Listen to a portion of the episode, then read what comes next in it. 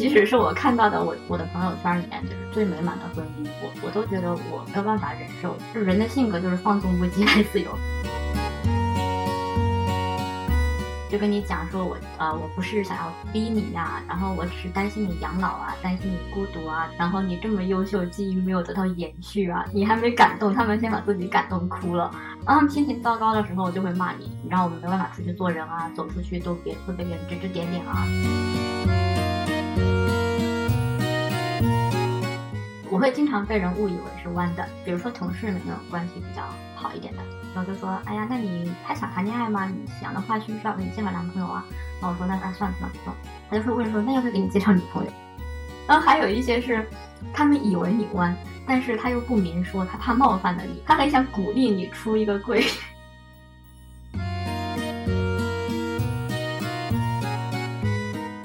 大家好，这里是欧妈妈。在这里，我们不对个人的选择进行评判。在这里，我们听中国女性讲述她们的最真实的故事。我是 S。虽然我们的播客名字就叫欧妈妈，我们的节目到目前为止采访了十一位妈妈，但我也一直很想探讨各种各样的女性的生活状态。结婚生育并不是女性的唯一选择。我在豆瓣上发了广播后，很快就有两位决定不生育的女性联系我。第一位是今天的嘉宾，目前单身，现年三十七岁的云武。他说：“我要为我们这种一生中没有一秒钟有过要小孩念头的人激情代言。”第二位是下一期的嘉宾，已婚但坚定不渝的 Angela。我们会在下期听到她的故事。那我们话不多说，进入到今天的正式节目吧。大家好，我们今天邀请到了生活在加拿大、目前还未婚未育的云武，请他跟我们打一下招呼。嗯，大家好，嗯，我是云武。嗯，我之前有在 Women Oversea 的一些呃参加过一些活动，现在主要活跃在豆瓣上 Women in Tech 这些小组。嗯，现在在加拿大，然后我自己也是做程序员的，我是三年前啊移民过来的，现在三十七岁。贵一点，因为因为豆瓣上有好多有一些重名的，我的头像是两个鸡蛋，那个鸡蛋还比较有恋爱气息。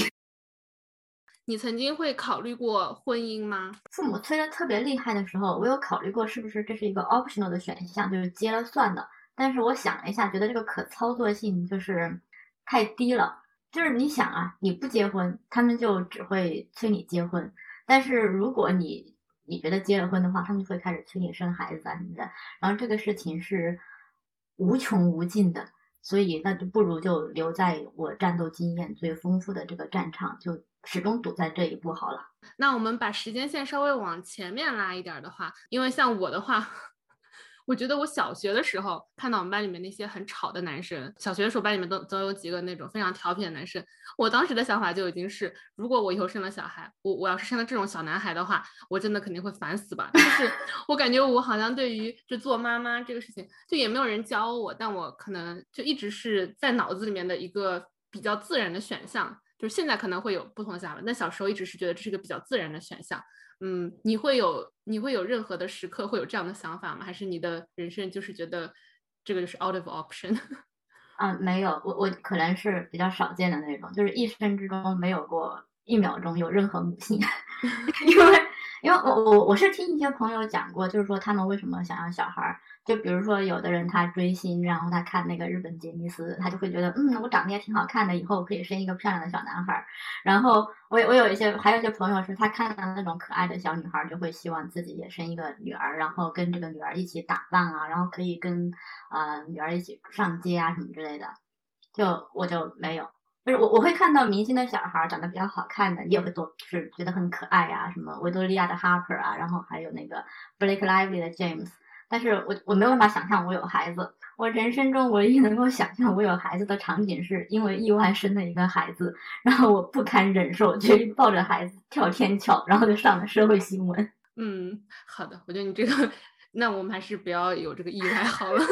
我可能是在想说要探究一个原因，又或者这里面其实没有原因。嗯，我现在不好说。那我们可以说一下。比如说，你父母的婚姻，他们的是一个大概是怎样的状况？你觉得他们的婚姻对于你在生育、结婚方面会不会有什么影响呢？嗯，我我父母的婚姻是那种，我小的时候其实不知道，因为我从小是在我外婆家长大的。然后我是到了后来很后来，就是听到我家里面的就是姨妈什么的跟我抱怨，我才知道就是他们是怎么结婚的嘛。其实就是以前上一代人很传统的那种，就是介绍啊，然后就结婚的那种。嗯，他们感情还挺糟糕的，但是就他们一直觉得是因为这个影响了我，他们每次就是想来跟我谈心，就说你们不要因为觉得啊我们的婚姻怎么怎么样，所以。我觉得就他们就是就是想多了嘛，因为因为我是在嗯知道他们的感情怎么样之前很早就就决定了的，就是我初中的时候，因为特别热爱观察生活嘛，然后又特别喜欢思考宇宙人生。就是从思考了人是从哪里来，以及到死了之后有没有灵魂这种 存在这种问题，然后就就就顺便把这个问题思考了一下。就那个时候，就是觉得家庭生活具有我厌烦的一切特点吧。就是我我非常讨厌就被家里面的那种鸡毛蒜皮的事情。就是我其实有一些朋友，他们呃婚姻还比较美满嘛，然后是真的那种感情很好那种。然后包括啊，不管他们跟父母的感情啊，还是他们养孩子啊什么的。以我们的关系的亲密度来了解的话，还是就是不是那种秀恩爱型的，是真的挺好的那种类型。但是对于我来讲，这种生活就是看一看嘛，就像磕个 CP 一样，就 是就是即使是我看到的，我觉得我我的朋友圈里面就是最美满的婚姻，我我都觉得我没有办法忍受。就人的性格就是放纵不羁，爱自由。对，那我觉得还挺，嗯，可能是我小时候过得比较。无知，就是从来没有想过，就初中的时候不会想说啊人啊未来啊这些事情。那你曾经会有谈恋爱吗？特别是成年之后会有谈那种比较认真的恋爱吗？我觉得很难界定认真不认真。比如说我我我说我在初中的时候我就决定我就不要结婚不要生孩子嘛。但是其实就是说你从你啊青春期开始长大，你看到那种比较帅的男生啊什么之类的，呃。都会有的，我是那种很不爱的类型，对，都会都会有的，都会有的，呃，然后谈过几次恋爱，谈过恋爱基本上都是，呃，谈的时候基本上都还可以了，最后就是要终结的时候，往往都是因为可能对方想要，就是一个名分吧，这种感觉，对，就这个事情就谈不下去了嘛，就这样。那你可以给我们简单说一下你最后一次恋爱的。终结是怎样的一个场景吗？也没有什么场景，就是就是说，比如我我其实跟别人谈恋爱的时候，我都会很早就就就有点像那种嗯不主动、不拒绝、不负责那种渣男，你知道吧？我先会会讲清楚，我其实不想结婚这样子，他们可能就会觉得说，嗯，等我们谈恋爱，然后感情好了，你就会改变的那种想法，要感化你。对对对，就。就像一些言情小说里面的女性喜欢感化别人浪子回头一样那种感觉，就是他们可能会觉得说，呃，就是对我比较好，然后也比较照顾我，应该会，就是对吧？但是，嗯，有人照顾的感觉也是挺好的，但是要要到走进婚姻那一步，我觉得还是太太太太超过了。然后就是谈不下去，僵持一段，大家反复试探对方的底线嘛。然后最后发现大家都是认真的，就是我认真的不想结婚，他认真的想结婚，然后就这样。你会觉得有点可惜吗？单纯说可能对方真的是一个很好的人。嗯，还还好吧，还好吧，总会有更好的人。几年前的话，移民到了加拿大，那你还在国内生活的时候，会遭受到哪些不婚不育的压力呢？其实还好，主要是家里面，就是家里面会讲的特别多。但是在外面的话，因为从交朋友这个角度是可以自己选择的嘛。那我从比较早的时候就树立了这个 flag，可能在别的事情上多叽歪我两句，我都会就直接喷回去嘛。等到我可能二十多岁的时候，其实身边就没有什么朋友会在这件事情上面劝我。嗯，我工作上面因为一直也还比较顺利嘛，就没有没有遇到过说真的喜欢在这件事情上面来跟我唧唧歪歪的人。你在国内是生活到了几岁的时候才来加拿大？嗯，三十四岁。因为国内的话就会有很多那种找工作的时候，如果你是，you know，只要你是女性，各种各样的生活状态，他都会找一点刺出来。你会有遇到过这种情况吗？嗯，所以这个就是比较可能特例一点嘛。第一份工作做的比较久，然后第二份工作的时候是朋友想要创业，就拽我出拽我出来了，就没有遇到过这个问题。那还挺好的。那你可以跟我们说一下你的父母是如何催婚催育的吗？我感觉可能啊，天呐，这个全中国的版本可能有一点不同，但大概应该是一样的。你可以分享一下你的版本吗？是是这样子的，就是网上就是所有见过的我都见过，网上没见过的我都见过。他们会有很多种方式，有的时候会动之以情，晓之以理。就跟你讲说，我呃，我不是想要逼你呀，然后我只是担心你养老啊，担心你孤独啊，担心你生病没人照顾啊，然后你这么优秀，基因没有得到延续啊，就是你还没感动，他们先把自己感动哭了，然后他们心情糟糕的时候就会骂你，然后我们没办法出去做人啊，走出去都别会被别人指指点点啊，还有一些比较过分的亲戚，就是他真的是用那种很辱骂性的词汇，骂的非常脏的那种，我都听到过。为什么要骂你？有一些亲戚就是就是非常极品的那种，但是因为就是说，呃，其实不只是这一件事情嘛，就是因为整个你人生过程中会做很多决定嘛，其实就会经常会有人问说，你会不会觉得你以后会后悔啊，或者怎么样？但是因为我在跟父母就是说做这些人生决定这种斗争上面，曾经有过一些妥协的经历，然后妥协了之后，我我后悔了很久很久。所以，我从那个时候我就意识到，就是说我不会再因为他们的这种什么什么来动摇我自己的想法。其实不可能说你的任何决定都是对的嘛，你人生中肯定会有些决定你是错了的。但是就我自己目前而言，我做的那种错误的决定，它更可能的原因是因为我没有得到充分的信息，可能是因为有一些你你信息收集不够，或者是你的。你了解的知识出了一些问题，做出的这种错误决定，要么是我其实挺想做一件事情，但是我可能吃不了那个苦，然后我坚持不下去，然后过段时间我我又后悔了，觉得我那个时间浪费了，其实我应该坚持下去，就主要是这两种。但是很显然，就是说，就是像结婚啊、生育啊这些选择，就是不在这两个类目里面。那你刚提到说你之前有妥协过，后来很后悔，可以分享？一两个你妥协了什么吗？其实就是考大学的时候，就是选择了一个地域的问题。但是呃，其实事后来看没有什么巨大的损失，但是当时给我的心理上就是造成了比较沉重的打击吧。就是 那面对父母那种疯狂的催婚催育的话，嗯，你是有提到你有跟父母摊牌，会有一个摊牌的场景吗？其实没有摊牌的场景，嗯，因为我嗯，就是我从初中。就是不只是这一件事情，就是可能会有很多其他的想法跟父母和家里其他人是冲突的。你小孩子的时候还是会比较希望能够得到其他人的理解嘛？我觉得我有十几年的时间都花在反复的跟他们讲道理，希望让他们理解我的想法这件事情上。但是因为我家里面很多老师，你你你懂那个意思吗？就那个场景，他们不把你当的话当一回事。即使有的时候跟你谈心，套出来你的一些想法，会作为以后攻击你的理由。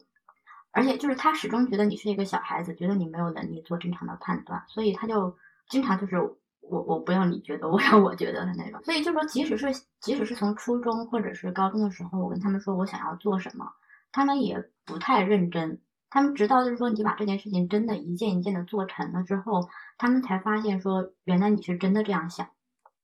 然后就像。像结婚这个事情吧，我记得他他们其实是有两次触到了让我非常生气的点。一次是我在工作特别不顺心的时候，他们打电话过来催，说这个嗯，早知道就不让你读书了，让你留在农村当村姑，孩子都生了两三个了。对这句话对我的那个刺激非常大，就是因为我在农村长大，我其实知道农村的女性的生活是什么样子的。第二件事然后就是我在。出去旅游比较高兴的时候，他们又打电话来讲这件事情，就是有一瞬间就突然特别愤怒嘛，觉得说我一直想要跟你们沟通，你们就是不听，就特别愤怒。然后我当时就是，我其实不记得我现我现在不记得我讲了什么，就是我我喷完之后就把他们给拉黑了，但是他们还是以前那种风格，就是他不觉得你是认真的，你拉黑了他们这件。这个渠道嘛，他们可能会通过你家里的其他亲戚，然后就跟就来跟我赌咒发誓，说这个那我就不谈这个啦，然后怎么怎么样，说就说我们只是关心你的生活啊，你不喜欢我们就不谈了。但实际上是可能过两年，你对他们的态度稍微温和一点，他们就觉得有机可乘，然后就继续讲，然后就一直在拉黑。就去年他们还讲过，你能想象吗？家里面我外公、姨妈、姑妈，就是很很多老师，大家就是传承的那种要给你的人生纠偏的那种思维与方式，耳提面命式的。对对对，他们有一些就会是那种。他们可能说觉得我为了你好，为了愿意为你付出一切，就当然不是说所有的亲戚啊，因为有些亲戚也比较恶心嘛。会有那么几个人，他是真的觉得说我为了你好可以付出一切，但是一旦你不在我认为对的这个路线上，就是就是他宁可把你扭的胳膊腿儿都拧断，他也不希望你走上他认为不对的路。我觉得那这个好沉重呀，还不如别管我。就是拉黑是一个比较好的解决方式。他真正有事的话，他还是有办法可以联系到你嘛。可以插播一句，我们家其实是有一个人理解我不婚不育的，是我的外婆。她她其实没有没有没有特别多的道理。我外婆不认字，嗯，没有读过书，也没有到过大城市，现在快八十岁了。她一些人生道理都非非常的朴素。我就记得我小的时候，比如说我想要跟家里人讲话，然后大家觉得小孩子好烦啊，就不想听我讲那些自己编的故事啊。他就会说啊，你们不跟他讲，他以后就是不愿意跟人去讲话怎么办？然后他就会一边在家里做家务，一边让我呃跟他讲故事给他听。嗯，就我觉得他是我们家唯一一个没有那么强的想要给别人讲道理和纠偏的一个一个人。然后他就是我在出国之前的时候，我回家嘛，然后他就他就突然跟我说。嗯，我觉得你不结婚也可以。他说我我就是会担心你养老的问题，你要给自己存一点钱。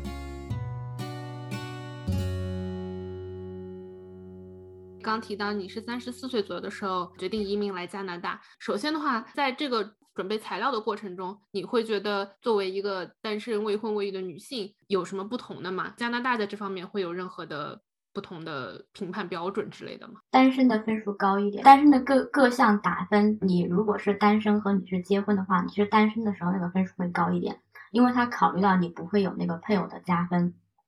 配偶的如果他的教育程度比较高的话，其实也有一些加分的嘛，他会考虑到这一点，他给单身的你的那个教育的那些选项的分数本身就会高一点，来 cover 你因为没有配偶的损失。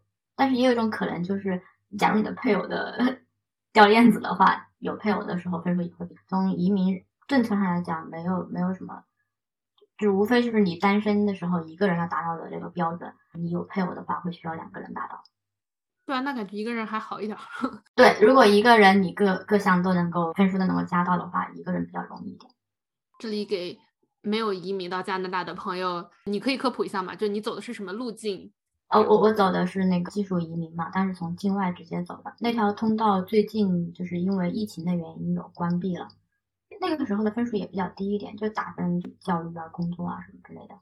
就是我可能是赶上最后一班车，现现在那个分数水涨船高了。比如说三十四岁，在现在如果从境外的话，那个分数可能就打不够。当时做出这个移民来加拿大的决定和你的婚育状况有任何的关联吗？没有太大的关联，就是因为我其实一直对加拿大的印象还比较好，就是滤镜比较高嘛。然后那个时候想要呃出来的时候，物色了一下移民国家的目标，就选了这个。但是确实过来之后，发现嗯，真的没有人关心你这件事情，也不是完全没有关系嘛，就大家会更有尺度，但是会引来一些比较搞笑的事情。我会经常被人误以为是弯的，然后。就是就是嗯，比如说同事里面那种关系比较好一点的，然后他就跟你聊天的时候就说，哎呀，那你呃还想谈恋爱吗？你想的话，需不需要给你介绍男朋友啊？然后我说那那算了算了不用。他就说问说那要不要给你介绍女朋友？然后然后还有一些是他们以为你弯，但是他又不明说，他怕冒犯了你，就是那种他很想鼓励你出一个柜，因为他没有明说，你也不能够解释，然后就非常诡异这种场景。但是这也还好吧，就是因为也不影响什么。就无所谓了。我觉得北美这边至少在这方面，大家就除非你自己说，不然的话，别人就很难把这个事情给问出口，就不会像国内那样上来就是几岁啊，结婚了吗？生孩子了吗？生几个了？对对对对对。所以我觉得在这方面的话，还是可能稍微好一点，至少不会有这种非常明面上的事情。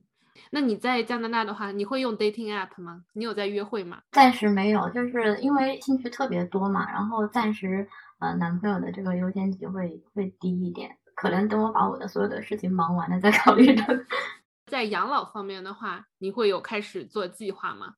我其实是从来了加拿大之后才开始，也不是说来了之后就跟这个来加拿大没有必然的这个观点，而是说我大概到了三十五左右吧，我开始去认真的计划你可能要怎么着这样子。我自己的计划是我每隔几年会换一个城市去生活嘛，因为还比较幸运，因为做程序员就在这一条路上面就比较有选择。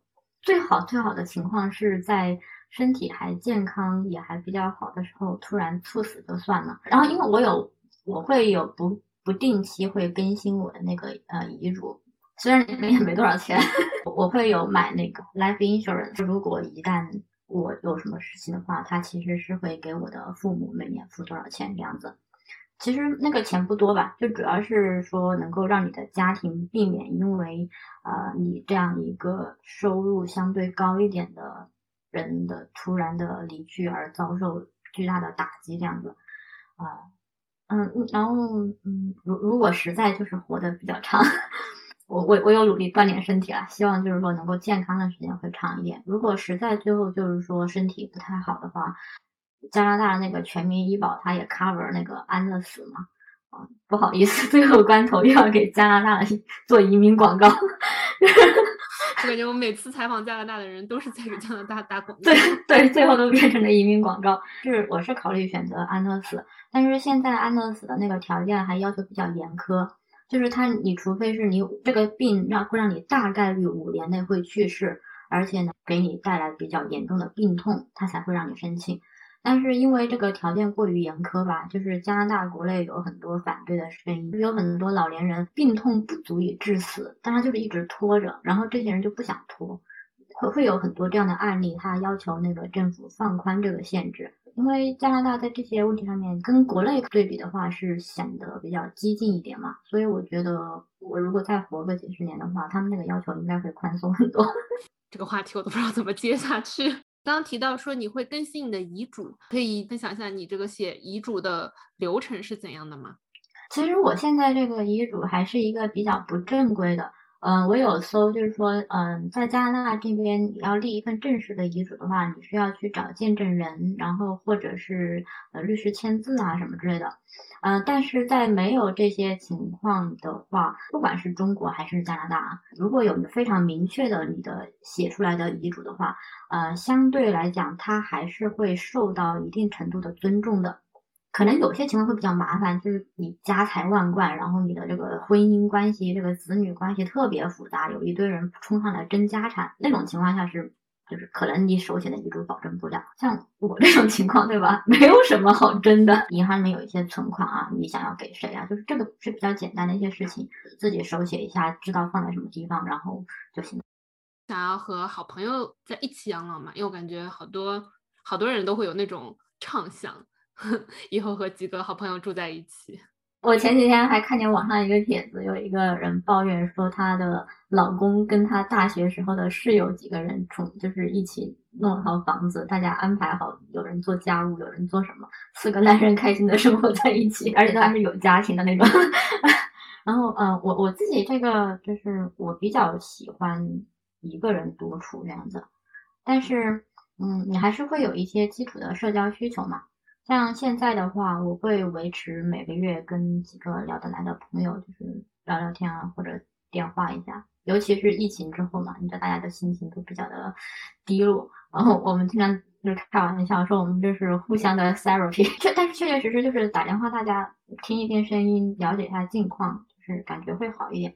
但是，嗯，要就是具体要一起去养老，就这种操作性的这种难度还是太太高了。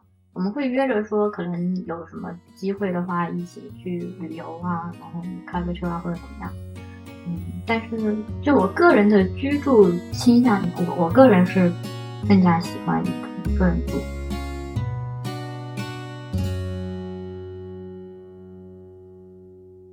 如果当时你没有移民来加拿大的话，你在国内会会有更多的压力吗？我我当时。决定移民的一个原因就是，我觉得这个气氛更加的严重。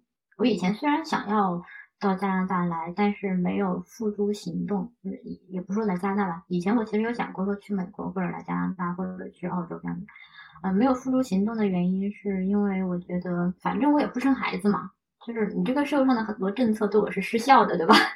然后包括像你说到了这个呃什么婚育歧视，其实你一旦过了那个坎儿，也没有这个歧视了。这 个前几天我朋友才跟我聊这个问题，就如果你到了四十的时候，大家还发现你还是一个坚定的，就是没有结婚也不生孩子，基本上你就不太可能了嘛。他又放心来用你了，又没有后顾之忧了。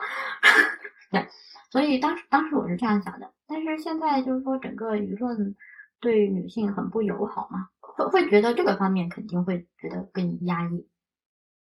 如果之后遇到一个人的话，你还会考虑至少说恋爱这个事情吗？就这个事情是一个很怎么讲呢？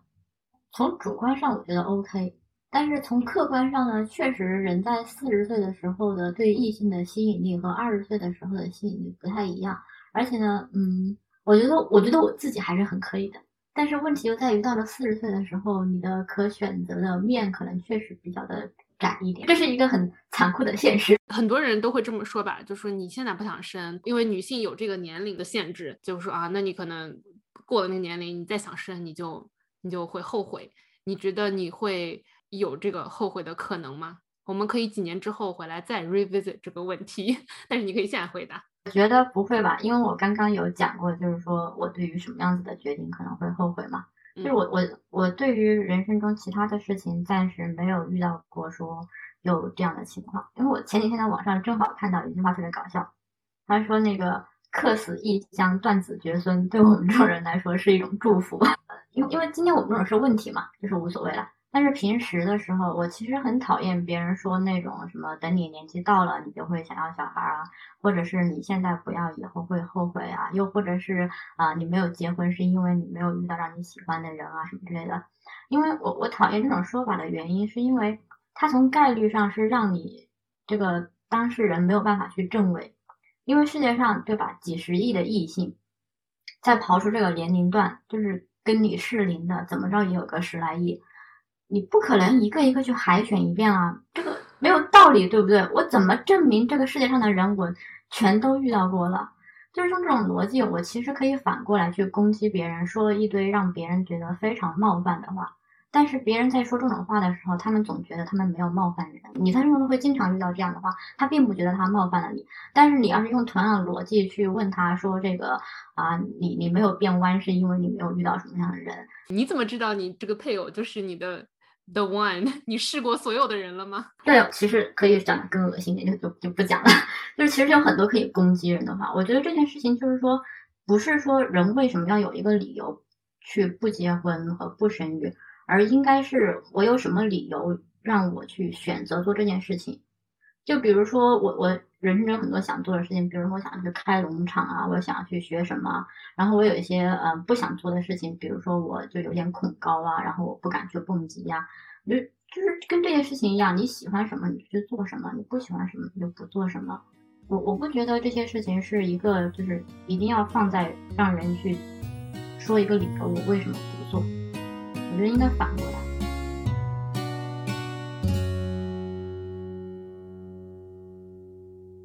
哦，最后问一个问题，你会不会觉得你的不婚不育的这个决定，这样说可能有点 harsh 啊？但是你 bear with me，好多女性会想要做这种选择，但是因为各种各样的生活压力，大家就没有继续做这个选择。你会觉得你可以做这个选择是一种 privilege 吗？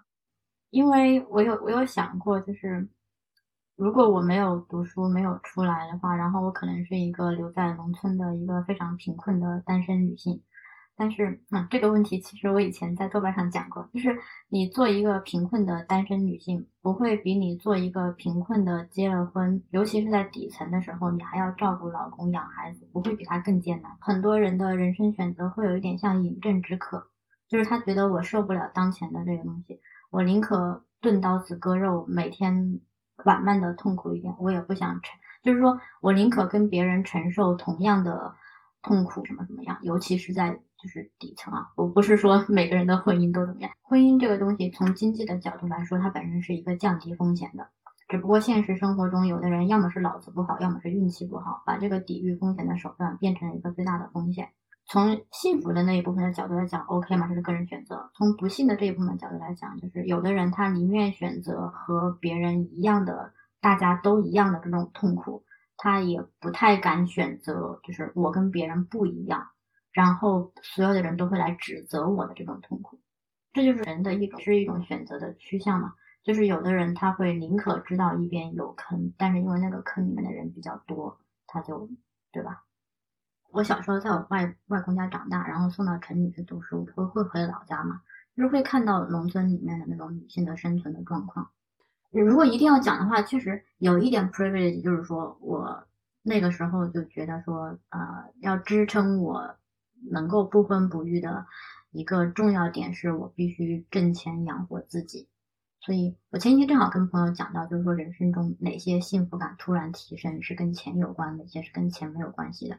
我说我跟钱最有关系的就是我毕业了，我能够自己养活自己了，就是其他的选择反而都跟钱的关系不大，但是这一点是很重要的。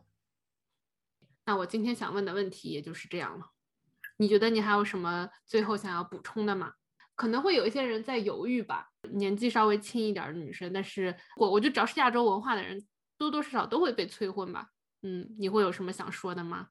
那你觉得，在你你当你还在国内的时候，你会有觉得很因为这个事情而感到很痛苦的时候吗？你刚刚有提到说你有很愤怒的时候，嗯，就是你父母在那样的时机不停的催你，你会觉得有很痛苦的时候吗？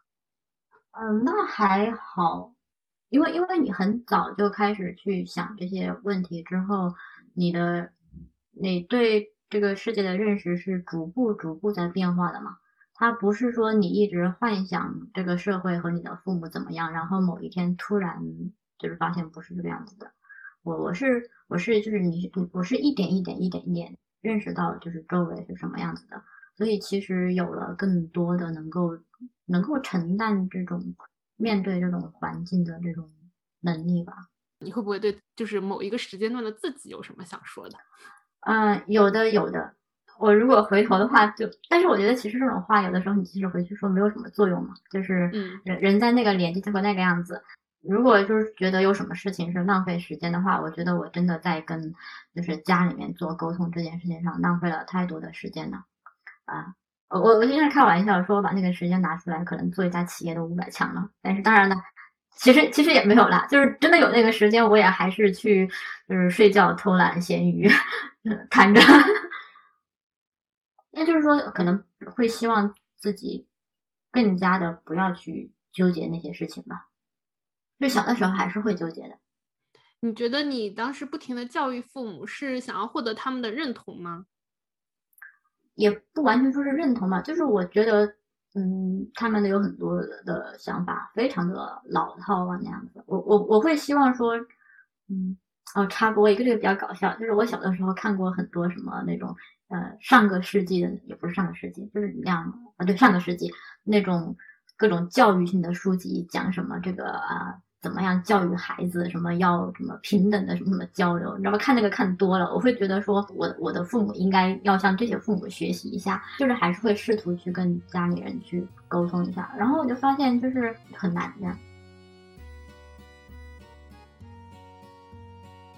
那非常感谢今天云云武给我们。分享他的心路历程，希望他的分享可以给大家看到一种女性的不同的生活的选择。毕竟生育、结婚也不是女性唯一的选择。嗯，不客气。嗯，像云武他就活得很潇洒，我觉得也很好。可以，我们四十七岁时候再做一期。嗯，对，看看到时候会是什么样的情况。嗯，好的，拜拜。嗯，好，那就先拜拜。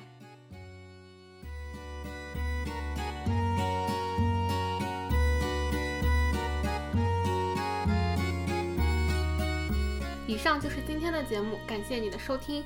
如果你喜欢欧妈妈，欢迎分享给你的父母、朋友，在社交媒体上分享，在 Apple Podcast 上给我们打五星好评，帮助更多的朋友发现这个节目。如果你也想要来分享你的故事，欢迎通过 Show Notes 里的邮箱或者豆瓣联系我。我们下期见啦！